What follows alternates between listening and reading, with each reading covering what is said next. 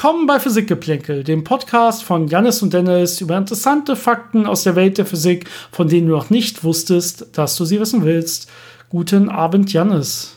Hallo, Dennis. Ich sag Abend, weil es irgendwie gefühlt wie Abend ist. Ich merke gerade, es ist erst früher Nachmittag. Wir haben es 14.30 Uhr. Ja, aber es ist so. Vielleicht sollte ich morgen sagen. Dunkel schon draußen oder also nicht dunkel, aber die Sonne geht ja relativ früh schon unter und dann hat man immer das Gefühl, dass der Tag schon vorbei ist. Exakt. Ich bin auch seit 6 Uhr wach heute, glaube ich. Deswegen fühlt es sich wie eine Ewigkeit an. Aber ja, eher guten Tag oder, oder Moin, wie man hier sagt. Ähm, ja, wie schaut's aus bei dir? Ja, ne. Wieder mal Lockdown. Also alles wie immer. Ich habe gehört, du warst bis spät und tief in die Nacht im Labor. Ja, das ist ja quasi Lockdown. Also ob man im Labor rumhängt oder zu Hause. Macht für die sozialen ah, Kontakte keinen Unterschied. Aber ja, ich versuche fleißig zu sein. Sehr, sehr gut. Mal gucken, ob sich das irgendwann auszahlt. Mhm. Müsst ihr dann bestimmt von berichten. Falls es dazu kommt, auf jeden Fall. Ja, wir hatten heute einen, oder wir haben heute ein spannendes Thema mitgebracht, nämlich Zeitkristalle. Es hört sich vor allen Dingen sehr, sehr gut an ähm, können, glaube ich, gleich eine kleine Anekdote zur Namensgebung erzählen, äh, von dem, der den Namen damals vergeben hat. Es sollte eigentlich nicht ganz so spannend klingen, aber ich glaube, seine Frau hat ihn dazu überredet, das Ganze dann Zeitkristalle zu nennen, einfach weil sich das besser vermarkten lässt. Bevor wir dazu kommen, zum Thema Zeitkristalle, würde ich ganz gerne heute vorweg mal ähm, zwei Fragen, beziehungsweise Fragen von zwei Leuten beantworten, einfach weil es diesmal nicht so viel ist. Ich glaube, bei den letzten Malen hatten wir die Fragen immer hinten dran geschoben, äh, gerade auch, weil das extrem viel Zeit in Anspruch genommen hat und wir teilweise acht Fragen oder mehr hatten. Und da es jetzt äh, ja im Prinzip zwei kleinere Sachen sind, würde ich sagen, machen wir die einfach schnell vorweg durch und dann können wir uns ganz genau. in Ruhe auf das Hauptthema konzentrieren. Ich finde, wir sind da ein bisschen, können da ruhig ein bisschen frei sein, das zu variieren, je nachdem, wann wir das Ganze als besser passend empfinden. Ähm, und zwar, wenn ihr uns auch Fragen schicken wollt oder neue Themenvorschläge, da freuen wir uns über beides immer extrem. Dann könnt ihr uns natürlich über unsere Social Media Kanäle erreichen, Instagram und äh, Facebook, jeweils Physikgeplänkel oder Physik-Geplänkel. Oder natürlich über unsere E-Mail-Adresse physikgeplänkel at gmail.com. Physikgeplänkel zusammengeschrieben, äh, Geplänkel mit AE. Und äh, ja, darüber haben uns jetzt auch die beiden Nachrichten erreicht, beziehungsweise in dem Fall nicht über E-Mail, sondern eine über Facebook und eine über Instagram, soweit ich weiß. Ich probiere es gerade mal aufzumachen. Und zwar, genau, ich bin zuerst auf äh, Facebook. Vielleicht weise ich mal einmal darauf hin, ich glaube, Jannis würde das selber niemals tun, aber ich mache es jetzt hier einfach mal. Jannis wird, auch wenn es sich komisch anhört, oder wenn es komisch, aus, komisch aussieht, mit einem N geschrieben. ähm, in über 50 Prozent der Fälle kommen die Fragen äh, mit Hallo Jannis mit Doppel-N. Und äh, ich muss jedes Mal darum kämpfen, dass Jannis die Frage nicht einfach komplett ignoriert und rausschneiden lässt. ähm, also bitte schreibt Jannis mit einem N, so wie er wirklich geschrieben wird. Es steht auch überall. Ja, es steht im Namen auf unserem Podcast und so weiter. Ja, man weiß ja dann gar nicht, wer gemeint ist, ne? Sehr gut, genau. ähm, ja, du heißt halt nicht Janis, sondern Janis, deswegen würde ich jetzt auch erwarten, dass das Ganze mit Doppel-N geschrieben wird, aber man kann es natürlich äh, überall nachlesen im Prinzip. Gut, äh, ich habe darauf hingewiesen extra, damit es sich nicht komisch anhört, wenn du auf sowas hinweist. Ich glaube, das hättest du auch nicht gemacht. Vielleicht nee. könnt ihr mal darauf achten, wenn ihr uns eine Nachricht schreibt, schreibt mal Janis mit einem N. Wir werden trotzdem auch noch die mit Doppel-N beantworten. Ähm, außer wir haben sehr, sehr viele Fragen, dann sind das natürlich die ersten, die rausfliegen nachher. Okay. Ähm, also, egal wer das jetzt mit oder ohne Doppel-N geschrieben hat, ich fange einfach mal äh, an auf Facebook. Da hat uns nämlich Marcel geschrieben. Vielen, vielen Dank für die Frage. Wie gesagt, wir freuen uns immer extrem ähm, über Fragen und Themenvorschläge. Und zwar schreibt er, mir sind ein paar Fragen zur dunklen Energie gekommen. Und zwar sind es im Prinzip drei Fragen. Äh, die erste ist, warum heißt es eigentlich dunkle Energie? Müsste es nicht mehr äh, oder müsste es nicht eigentlich dunkle Kraft heißen, da es sozusagen die Gegenkraft zur Gravitation ist, zur Gravitationskraft, die die Massen auseinanderzieht? Janis? Ja, ähm, das ist wahrscheinlich so ein leichtes Missverständnis, weil es gibt ja diese fundamentalen Naturkräfte und die dunkle Energie verhält sich eben nicht so wie eine Kraft, sondern wie sie sich verhält, ist eher wie eine Energiedichte, also irgendetwas, was den Raum ausfüllt und was Energie hat und damit einen negativen Druck erzeugt, also einen, ein, ja, ein, ein, wie soll man das beschreiben? Etwas, was den Raum ausdehnt. Und das ist so ziemlich alles, was man dazu sagen kann. Ähm, ja, wir wissen in Wirklichkeit auch gar nicht so viel über die dunkle Energie, muss man dazu sagen. Es ist ne? ja auch nicht irgendwas, was auf, auf Materie wirkt, sondern es ist ja wirklich etwas, was einfach den Raum streckt. Ja. Und genau. eine normale Kraft würde ja den Raum nicht strecken oder, also dann müsste es eine Kraft sein, die mit der Raumzeit selber interagiert und das, ja. Also es geht da bei der Geschichte um Energiedichten und äh, ihre Wirkung über die Einsteinschen Feldgleichungen, wo das dann als ein Term mit einem Druck und äh, irgendwelchen Eigenschaften eingeht. Ja, man muss dazu sagen, du, äh, Marcel, du schreibst ja selber, es, soll, äh, es ist vielleicht die Gegenkraft zur Gravitation, was so ein bisschen stimmt. Ja, Gravitation wirkt irgendwie anziehend und die dunkle Energie wirkt ja so ein bisschen auseinanderziehend, ja.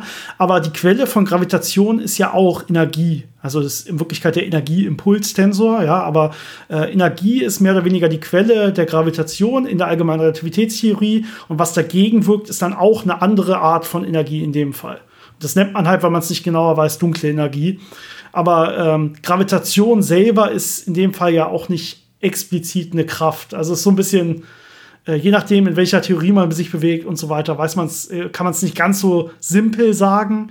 Aber ja, ich würde mehr das Ganze auch mit der Energie des Energieimpulstensors gleichsetzen, der Gravitation und dagegen spielt so ein bisschen die dunkle Energie. Genau, also wenn man das äh, sich so ein bisschen formaler anguckt, dann ist das halt eine, ja, eine Art Substanz, die in diesen Energieimpulstensor der allgemeinen Relativitätstheorie eingeht und da dafür sorgt, dass das Universum sich ausdehnt. Also ohne dass es wirklich als Kraft auftreten würde, sondern wirklich einfach nur, ähm, es verändert die Raumzeit selber.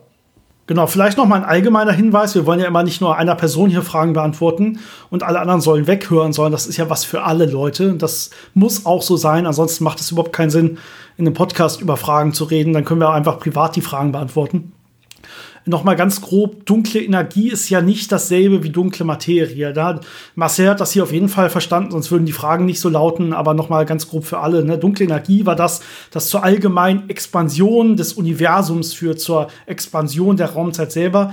Dunkle Materie war was anderes. Da haben wir viel genauere Vorstellungen, dass das wahrscheinlich Teilchen sind, die einfach noch nicht selber äh, bekannt sind, ja, aber wir kennen schon viele Eigenschaften dieser Teilchen, die einfach nicht elektromagnetisch wechselwirken, also die einfach kein Licht aussenden und nicht mit Licht wechselwirken und deswegen so schwer zu entdecken sind.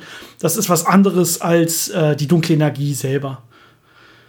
Ähm, deswegen gehe ich auch mal gleich zur nächsten Frage über dunkle Energie. Und zwar ähm, geht es jetzt hier um diese Expansion des Raumes. Ist die Expansion überall gleich groß, äh, fragt Marcel. Auch da, wo die Gravitation dominiert also innerhalb von Galaxien. Und den letzten Teil lese ich direkt mal mit vor, das kann man gut zusammen beantworten. Äh, und zwar kann man theoretisch die Entfernung ausrechnen, ab dem zwei fixe Körper keine gravitative Wechselwirkung mehr spüren, sondern die Raumausdehnung dominiert. Wie weit ist die Distanz zum Beispiel für zwei Erden oder zwei Milchstraßen? Ja, das heißt, die Frage, okay, Gravitation wirkt irgendwie anziehend zwischen zwei großen, massebehafteten Körpern. Und irgendwie werden die aber auch auseinanderdriften aufgrund dieser dunklen Energie oder der Ausdehnung des Universums als, als solches. Äh, wann dominiert das eine und wann das andere? Ja, ähm, ich habe mir das mal ein bisschen ganz naiv und einfach angeguckt und gesagt, okay, wir haben die Erde und wir haben, sagen wir mal, eine kleine Raumsonde oder sowas, dann ist es wesentlich einfacher, sich das vorzustellen. Und die will jetzt äh, von der Erde wegfliegen äh, aufgrund der dunklen Energie. Wie weit muss sie da weg sein? Und wenn man sich anguckt, es gibt ja die Fluchtgeschwindigkeit von der Erde, die so 11 Kilometer pro Sekunde beträgt. Das heißt, man würde jetzt annehmen, dass die dunkle Energie und damit die Expansion des Universums dafür sorgen muss, dass sich die Raumsonde gegenüber der Erde mit mehr als 11 Kilometer pro Sekunde bewegt. Und jetzt wissen wir, dass die Hubble-Konstante so 74 Kilometer pro Sekunde pro Megaparsec beträgt. Das heißt, so schnell bewegen sich bei einem Megaparsec Abstand Objekte auseinander.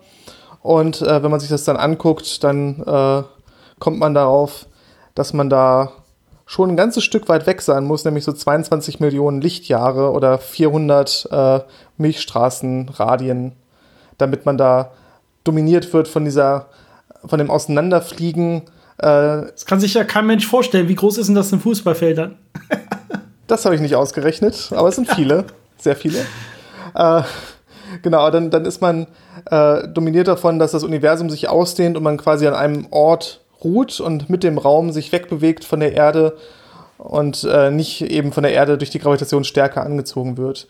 Und ja, also bei, bei diesem Rechenbeispiel muss man jetzt sagen, das ist quasi wirklich ein Zweikörperproblem ohne irgendwelche anderen lokalen Bewegungen zueinander oder, oder so oder andere Relativbewegungen oder sowas. Das ist wirklich, wir haben eine Raumsonde und wir gucken einfach mal, wann erreicht es nur aufgrund der dunklen Energie die Fluchtgeschwindigkeit der Erde. Ne, das ist jetzt hier wirklich die, das Problem. In Wirklichkeit ist das natürlich, sind diese ganzen Bewegungen dominiert durch, durch die großen Bewegungen um das Zentrum der Milchstraße und so weiter. Und da spielt in Wirklichkeit für diese kleinen Bewegungen innerhalb ja fast von, von sogar von Galaxien selber kaum spielt die dunkle Energie kaum eine Rolle, sondern die dunkle Energie spielt dann eine Rolle, wenn ich das Universum als ganzes Großes betrachte. Das erklärt so auch so, oder es beantwortet so ein bisschen die zweite Frage, nämlich ist die Expansion überall gleich groß oder ja, ist sie anders da, wo viel Gravitation ist? Und wenn ich mir wahrscheinlich wäre es schon so, wenn ich irgendwo bin, wo viel Gravitation bin, ist es ganz, ganz klein bisschen mehr so, dass sich die Körper da mehr anziehen als der Durchschnitt im Universum, mehr oder weniger. Ja, aber die dunkle Energie macht immer erst überhaupt dann Sinn, sich vernünftig anzugucken, äh, wenn ich extrem große Abstände habe. Für kleine Abstände ist diese ja, dieser, diese Beschleunigung voneinander weg aufgrund der Beschleunigung, beschleunigten Ausdehnung des Universums quasi vernachlässigbar. Und wenn ich auf große Distanz auf das Universum gucke, dann haben wir diesen tollen Effekt, dass das Universum im Prinzip komplett homogen ist. Ja, das ist eine der äh, voraus oder einer der Gründe, warum es mal die, warum wir die Inflation eingeführt haben, weil wir irgendwie erklären wollten, dass das Universum heutzutage so homogen aussieht, wenn man weiter rauszoomt. Und so weit muss man ungefähr rauszoomen, wenn man überhaupt mit ja, Distanzen spielen will, wo dunkle Energie überhaupt einen Unterschied macht oder diese Ausdehnung zwischen Objekten, die sich voneinander dann wegbewegen. Dementsprechend würde ich dann eher sagen, ja, es gibt nicht wirklich einen Unterschied, an welchem Punkt ich mich befinde, äh, wo dann mal Gravitation dominiert oder mal nicht, weil auf groß rausgezoomt ist überall ungefähr gleich viel Gravitation. Ja, aber zum Glück dominiert auf sehr kleinen Skalen natürlich die elektromagnetische Wechselwirkung und deswegen äh, können wir überleben, weil unser Körper nicht einfach auseinandergerissen wird, weil jedes Atom jetzt äh, versucht vom anderen wegzukommen aufgrund der Expansion des Universums, sondern äh, da dominiert halt wirklich die Anziehung zwischen den ganzen Teilchen und deswegen sind wir da ganz sicher. Sehr gut. Okay, äh, Marcel, wenn es da noch äh, weitere Anschlussfragen gibt, schreib uns gerne einfach nochmal. Ich gehe mal zur Frage von Jan, die uns über Instagram erreicht hat. Vielen Dank. Ähm, ja, ich lese sie einfach mal vor. Mir ist eine Frage gekommen, die ich schon bei vielen Folgen hatte, aber immer wieder vergessen habe. Und zwar sprecht ihr oft davon, dass es viele Ladungsarten gibt. Als Beispiele nennt ihr immer die elektrische Ladung und die Farbladung. Ja, da gibt es wahrscheinlich einen Grund für, warum wir immer nur die beiden nennt, muss man dazu sagen. Aber welche Ladungsarten gibt es noch und was genau beschreiben diese Ladungen? Ja, fangen wir an mit, welche Ladungsarten gibt es noch oder was beschreiben die? Ich würde mal ein bisschen allgemeiner anfangen und äh, sagen, Janis, das ist im Prinzip als eigene große Folge auf unserer Themenliste. Das heißt, wir machen eine eigene Folge, die heißt dann wahrscheinlich eher sowas wie Noether-Theorem. Ja, das ist nämlich die Grundlage von dem, was überhaupt Ladungen sind in der Physik, rein theoretisch betrachtet. Und da werden wir noch ganz viel detaillierter darüber sprechen, was sind jetzt wirklich Ladungen und wann gibt es solche Erhaltungsgrößen, die Ladungen halten und wann gibt es solche Sachen nicht. Das wollen wir jetzt nicht alles vorwegnehmen. Also dann wart einfach noch ein bisschen ab. Das wird irgendwann demnächst mal als Folge rauskommen. Ich würde jetzt einfach wirklich nur sagen, wir sprechen so ein bisschen grob darüber, was gibt es denn noch so für Beispiele von Ladungen? Äh, und ich würde sagen, ja. das muss als erstes so ein bisschen reichen. Also so ganz grob, es sind halt äh, Erhaltungsgrößen. Und ja. ähm, zum Beispiel eine elektrische Ladung ist ja wirklich äh, erhalten. Ein Elektron hat eine negative Ladung und die behält es auch und definiert das dann auch so ein bisschen. Ähm, es gibt neben der, also wie schon gesagt, elektrischen Ladung und der Farbladung gibt es noch sogenannte Isospins, und zwar den schwachen und den starken Isospin. Das sind auch so erhaltene Ladungen bei der schwachen und starken Wechselwirkung. Das hängt da immer von den Symmetrien ab, wie die dann genau aussehen.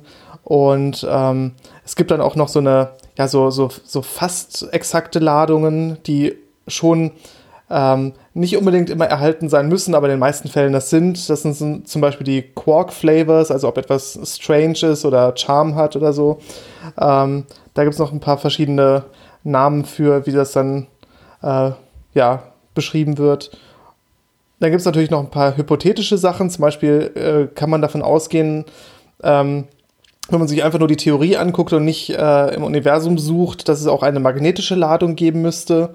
Die hat man natürlich nicht beobachtet bisher. Also magnetische Monopole, aber theoretisch kann es die auch geben. Und ähm, ja, dann gibt es noch aus allen möglichen anderen äh, weitergehenden Theorien, zum Beispiel wie Supersymmetrie und so, äh, auch wieder Ladungen, die da äh, Erhaltungsgrößen beschreiben. Also da gibt es ganz viele Beispiele, auf die man nicht unbedingt eingehen muss, weil das einfach dann wirklich sehr komplex wird. Eine interessante Sichtweise ist auch noch, dass Masse die Ladung von der Gravitation ist. Weil Masse ja definiert, wie ein Körper äh, von der Gravitation betroffen ist. Mhm.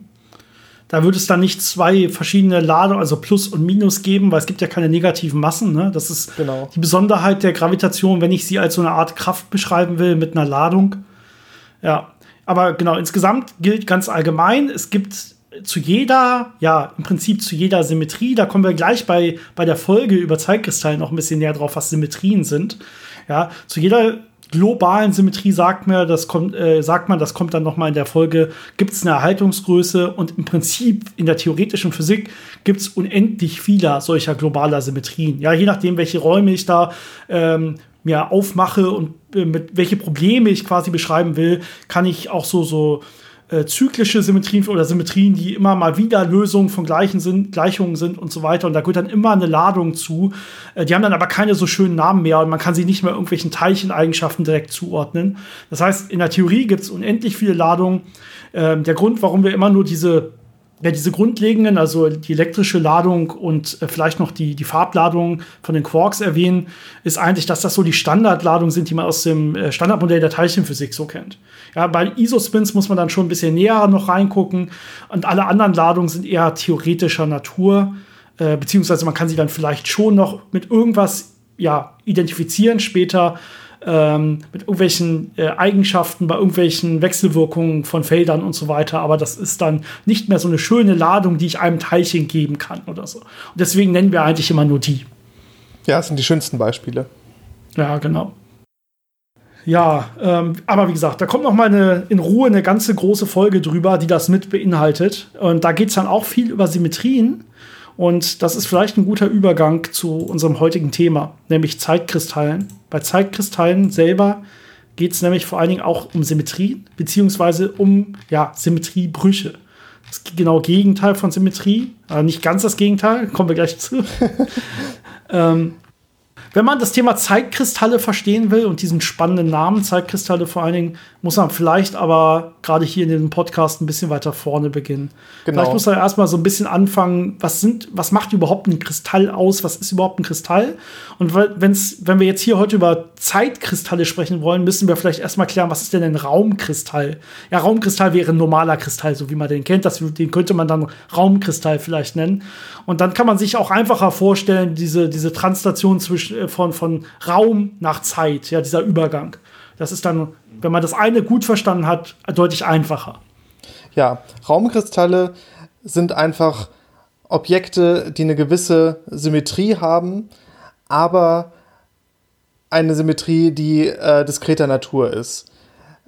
Man kann sich das so vorstellen, wenn ich jetzt zum Beispiel ein Teilchen nehme und das irgendwo in den Raum packe und ein Stück verschiebe, wird sich nicht viel ändern. Die Eigenschaften sind die gleichen. Das ist dann so eine Translationssymmetrie. Das heißt, egal was ich da an Physik mit diesem einen Teilchen mache, ich kann es verschieben und dann wird es wieder das gleiche Objekt sein, wird die gleichen Eigenschaften haben.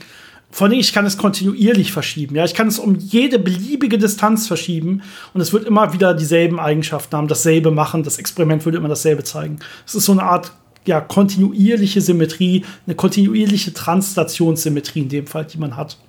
Genau, wenn ich jetzt aber sage, und das muss man sich jetzt ein bisschen äh, theoretisch vorstellen, weil das äh, Unendlichkeiten beinhaltet, wenn ich ein Kristallgitter habe, das unendlich groß ist, dann habe ich ja in einem festen Abstand immer Teilchen angeordnet in einem ganz fixen Muster.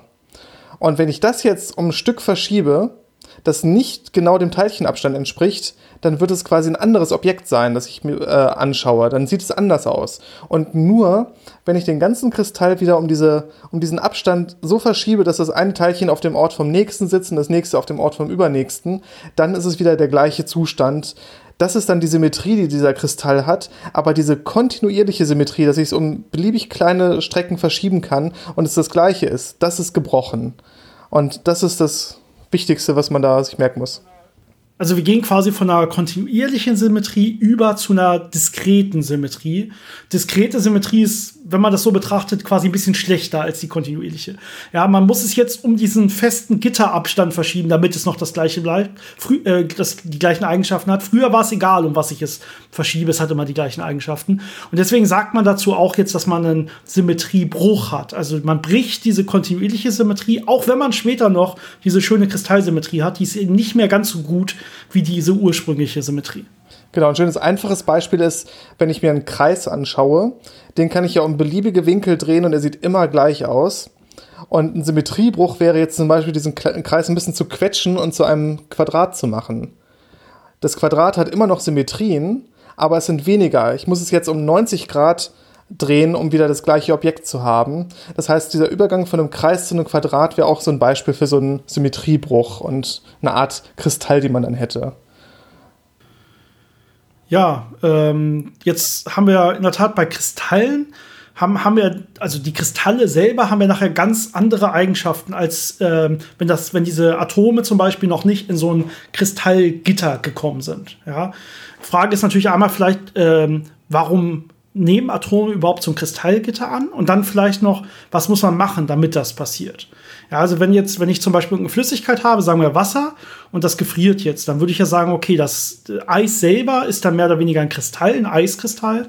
Und vorher das Wasser selber war eine Flüssigkeit, also noch kein Kristall. Eis hat komplett andere Eigenschaften. Ist zum Beispiel ja hart. Ja, ist ja ein Feststoff im Gegensatz zu dem flüssigen Wasser.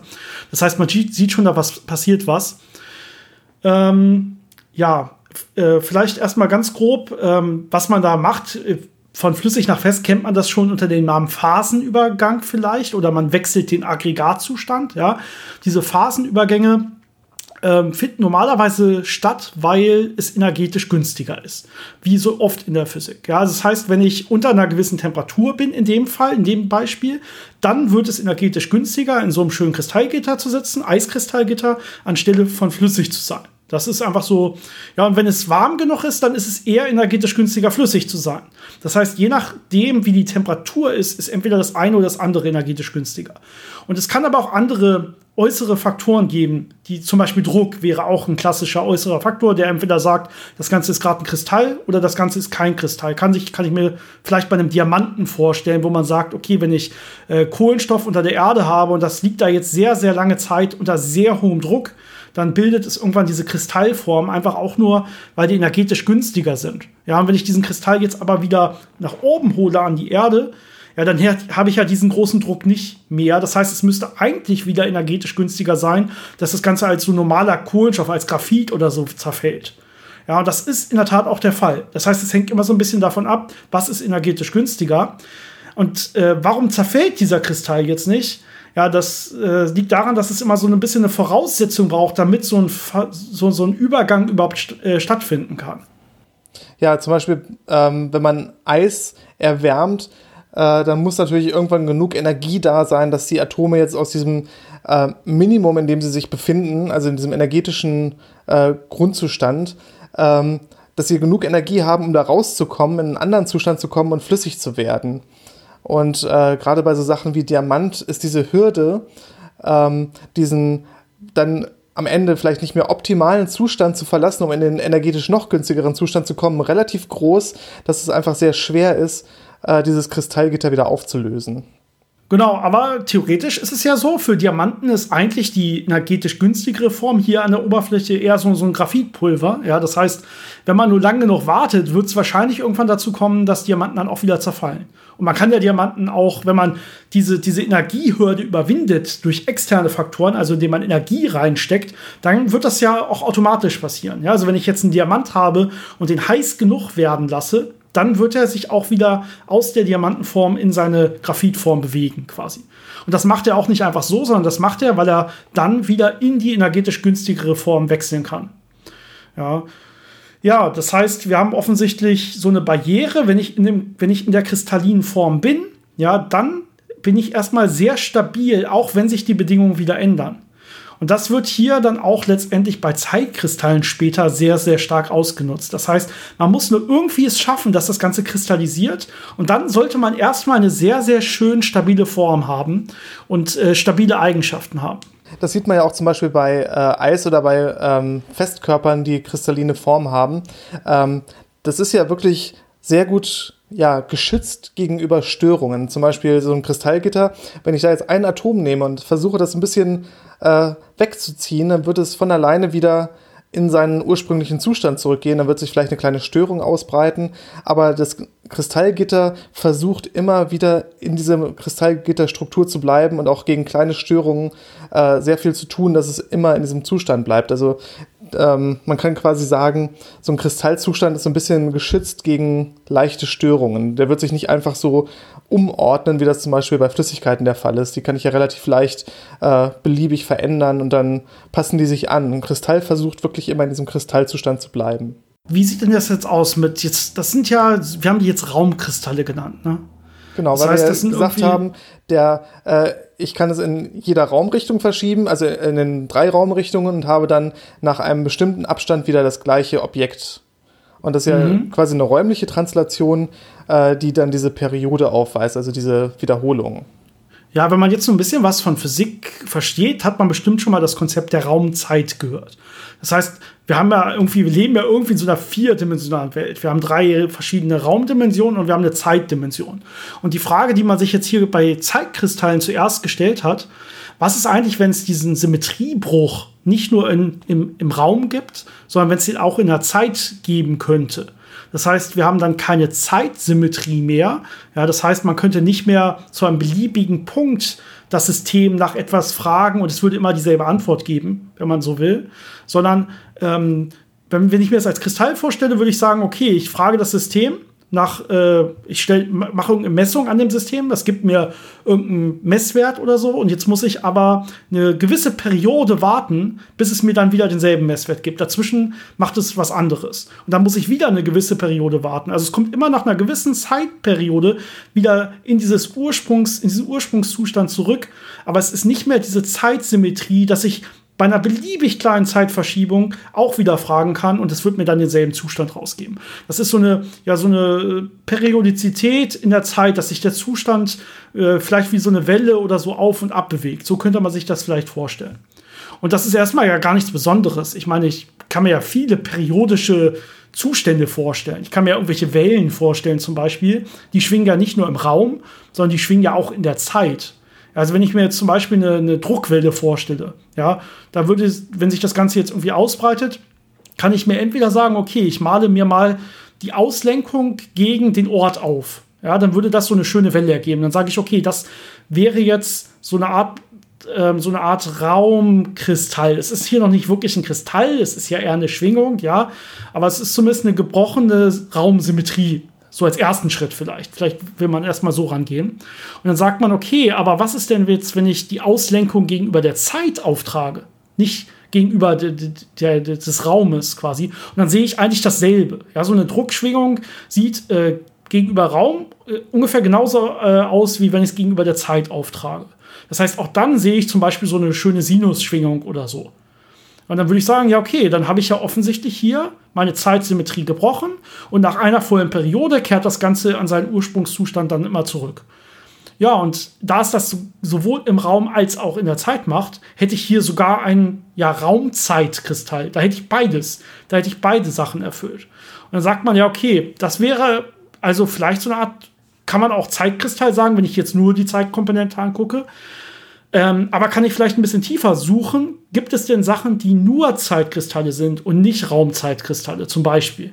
Ja, ähm, das, ist, das wäre dann so der nächste Schritt. Oder gibt es da überhaupt, wenn ich mal näher darüber nachdenke, neue Systeme, äh, die, die ja jetzt daraus resultieren mit neuen Eigenschaften und so weiter?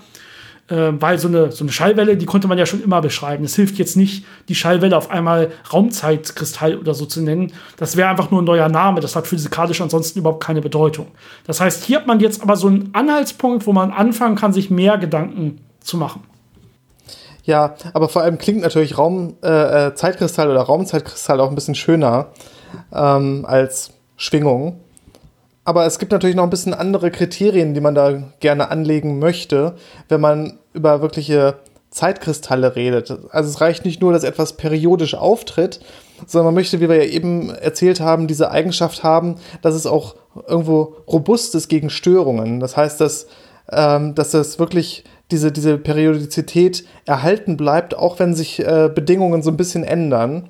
Und natürlich auch, dass es äh, am liebsten einen Phasenübergang gibt. Das heißt, dass spontan diese Zeitsymmetrie gebrochen wird und ein System dann ja von sich aus in einen zeitlich periodischen Zustand übergeht, also in so eine äh, selbsterhaltende Schwingung übergeht. Und interessanterweise hat es relativ lange gedauert, bis man mit dieser Idee äh, wirklich äh, ähm, vorwärts kam. Denn äh, Frank Wilczek hat es erst äh, ja, 2011, glaube ich, äh, sich überlegt, dass es ja sowas wie Zeitkristalle eigentlich geben müsste.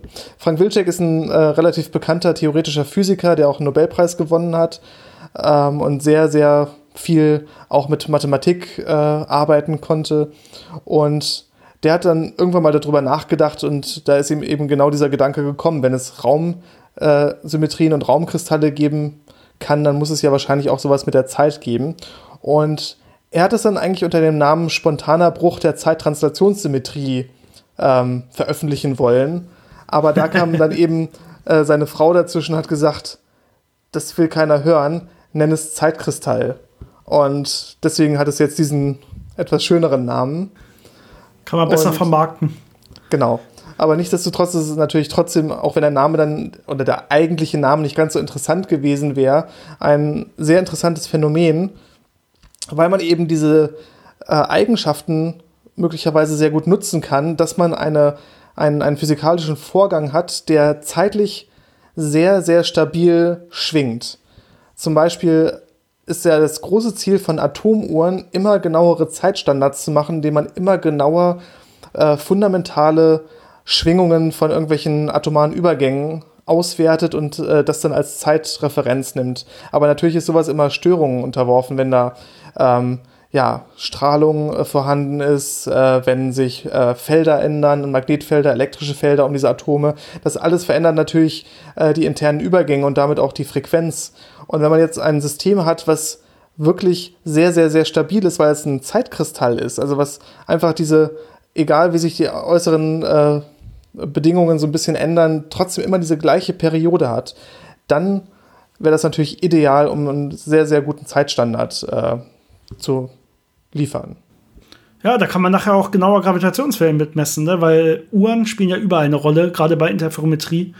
Das heißt, man will eigentlich immer genauere Uhren haben für alles, auch gerade für At äh, Atominterferometer und sowas. Das heißt, das ist wirklich so der Hauptanwendungspunkt, den zumindest die Physik momentan sieht. Ja, vielleicht ergibt sich da noch irgendwas anderes später. Es gibt ja auch ganz viele große Ideen, zu denen wir noch kommen, was auch mit diesen Phasenübergängen in der Zeit zu tun haben könnte. Ähm, aber ja, genauere Uhren wäre sehr, sehr wichtig für viele Sachen, für fürs Internet, für die Kommunikation, aber auch für solche Sachen wie Interferometrie und Gravitationswellenmessung. Ähm, genau, die Sache bei, bei Zeitkristallen, so wie sie momentan schon mal auch experimentell untersucht worden ist, immer, man braucht irgendeinen Zustand, der dann nach einer gewissen Zeit wieder in sich zurückkommt. Ja, das heißt, du hast gerade ein paar verschiedene Ideen angesprochen. Wir haben zum Beispiel irgendeine Atomwolke, ja, und die, ähm, die einzelnen Atome können irgendeinen Spin haben. Und ähm, die könnten jetzt zum Beispiel Spin Up oder Spin Down haben. Und jetzt kann ich mit einem Laserpuls von außen ähm, der eine gewisse Schwingung aufprägt auf dieser Atomwolke, kann ich das Ganze zum Schwingen bringen. Und normalerweise, klassisch hätte man jetzt angenommen, okay, die schwingen jetzt halt mit dieser Laserpulsperiode. Aber genau das ist eben nicht der Fall bei Zeitkristallen. Wenn jetzt das Ganze, wenn jetzt dieser Laserpuls dazu führt, dass das Ganze wirklich in diesen stabilen Kristall übergeht, dann wird dieser stabile Kristall nicht mit der Laserperiode schwingen, sondern mit einer anderen, mit kleiner oder größer. Es kommt ein bisschen auf das Material an. Ja, zum Beispiel mit der halben Laserfrequenz oder so wird das Ganze dann an, anfangen zu schwingen. Das heißt, ich brauche diese, ich brauche immer diese Erregung, diesen Erreger, zum Beispiel diesen Laserpuls.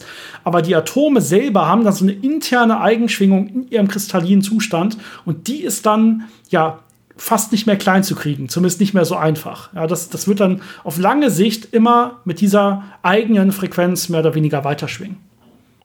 Ein anderes Beispiel, äh, was man auch bisher kannte, was ein bisschen teilweise problematisch sein kann, weil man ja diese Stabilität haben möchte und viele Systeme leiden natürlich unter thermischen Einflüssen oder unter Reibung, unter Verlusten.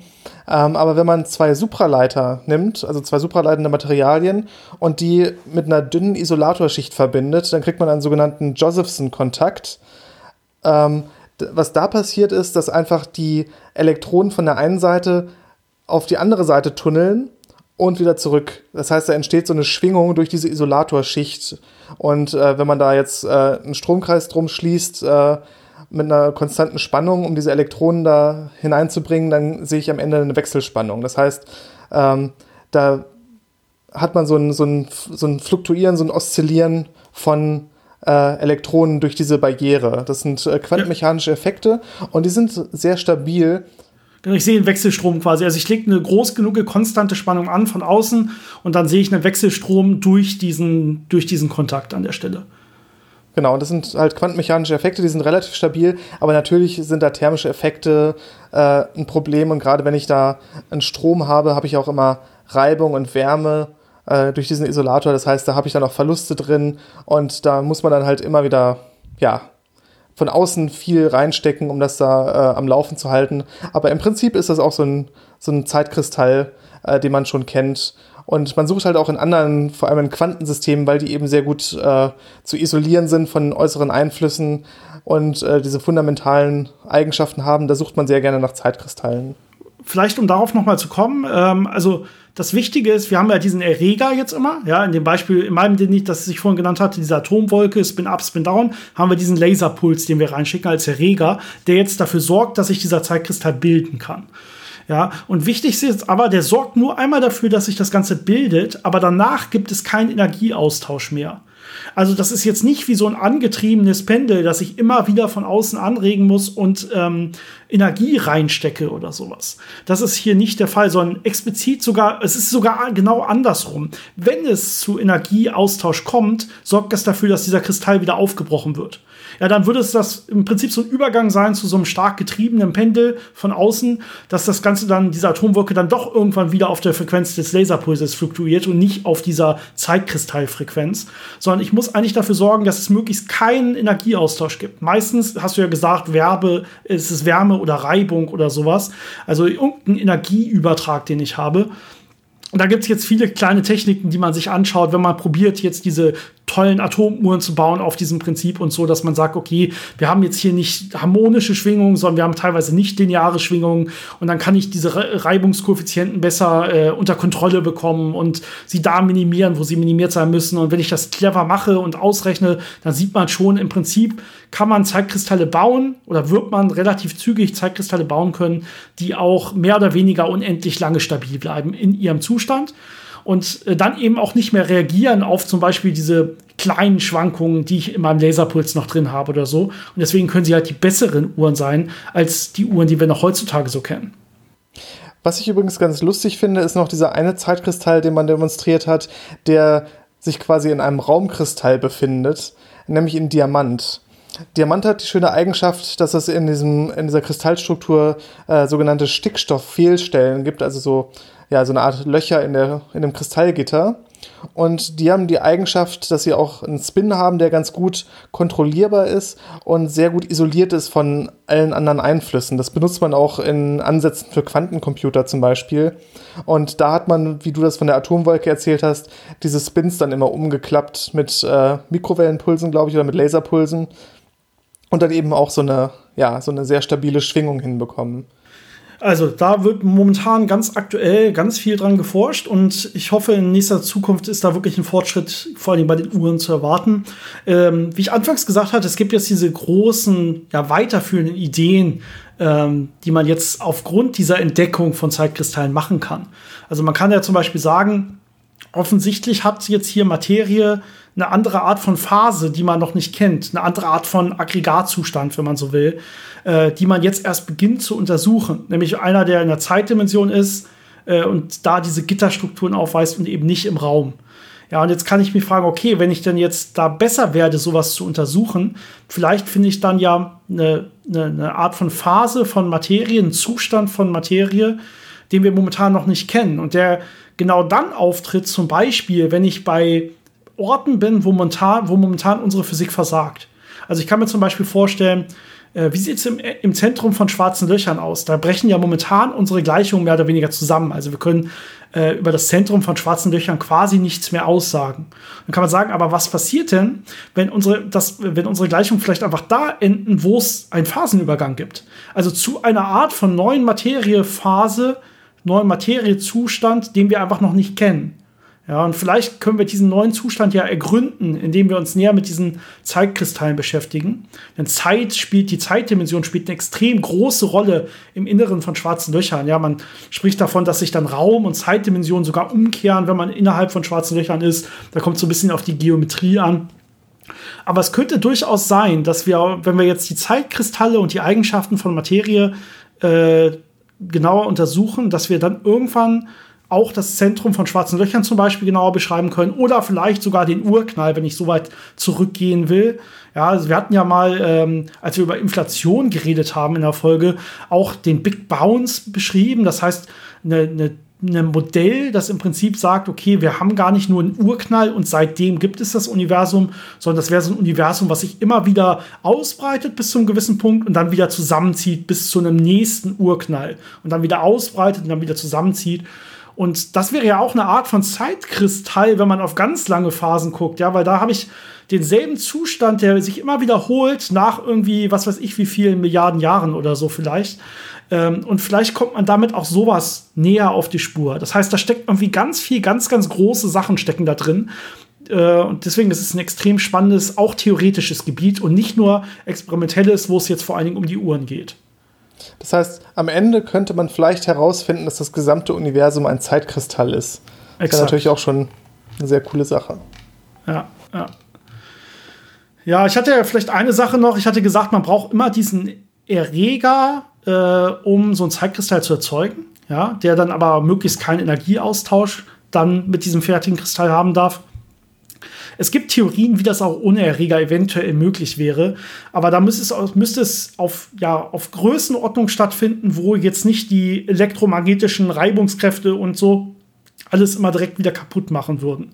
Das heißt, ich kann mir zum Beispiel verschränkte quantenmechanische Systeme vorstellen, wo Teilchen miteinander ja gekoppelt sind, verschränkt sind, ja, und äh, die Wellenfunktion kann sich jetzt mehr oder weniger beliebig weit ausbreiten und trotzdem kann ich jetzt Zustände haben, die mehr oder weniger hin und her schwingen in diesen großen, stabilen Systemen. Und das würden sie von sich aus tun, ohne externen Erzeuger. Das heißt, das wären so eine Art, eine theoretische Art von Zeitkristallen, die man vielleicht sogar ohne externe Reger äh, bekommen könnte. Aber bei allem, was wir momentan so im Labor versuchen, äh, da braucht man immer diesen externen Erreger, um diese, diese Taktrate quasi vorzugeben. Ja, es schwingt dann natürlich nicht bei dieser Taktrate, sondern vielleicht irgendwie beim halben davon oder bei einem Drittel davon oder bei dem Doppelten davon, ja, ein bisschen mehr oder ein bisschen weniger.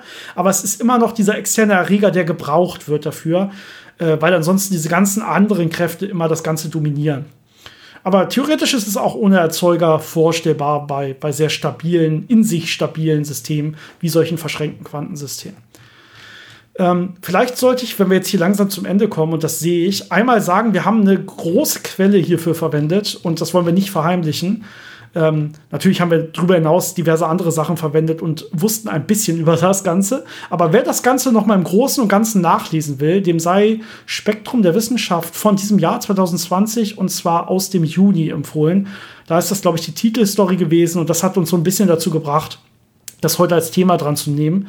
Äh, das heißt, das soll hier einmal als große Quelle genannt äh, werden, denke ich, in diesem Podcast. Ähm, ja, das Schöne ist äh, auch, dass das von Frank Wilczek selber geschrieben ist, also von dem Nobelpreisträger und genau. äh, Entdecker davon. Also noch näher als aus erster Hand kann man das dann nicht bekommen. Genau, wenn ihr jetzt vorher diesen Podcast gehört habt, versteht ihr vermutlich dann auch noch mal deutlich genauer, was in diesem Artikel in Spektrum der Wissenschaft beschrieben wird. Wir bekommen keinerlei Geld oder so von Spektrum der Wissenschaft. Das ist keine Werbung, das ist nur eine Quellenangabe an der Stelle wirklich, die ich einmal machen wollte. Also Juni 2020 äh, ist das, glaube ich, die Titelstory. Ähm, ja, ich denke, das war es zur Zeit, äh, was wir über Zeitkristalle erzählen können. Wenn sich, aber da es ja gerade aktuelle Forschung ist, kann sich da äh, ja relativ schnell auch wieder was tun. Es können große Fortschritte erzielt werden und so weiter. Und dann würden wir auf jeden Fall auch noch mal neue Folgen machen, wo wir dann darüber berichten werden. Ja, Forschung ändert sich ja ständig.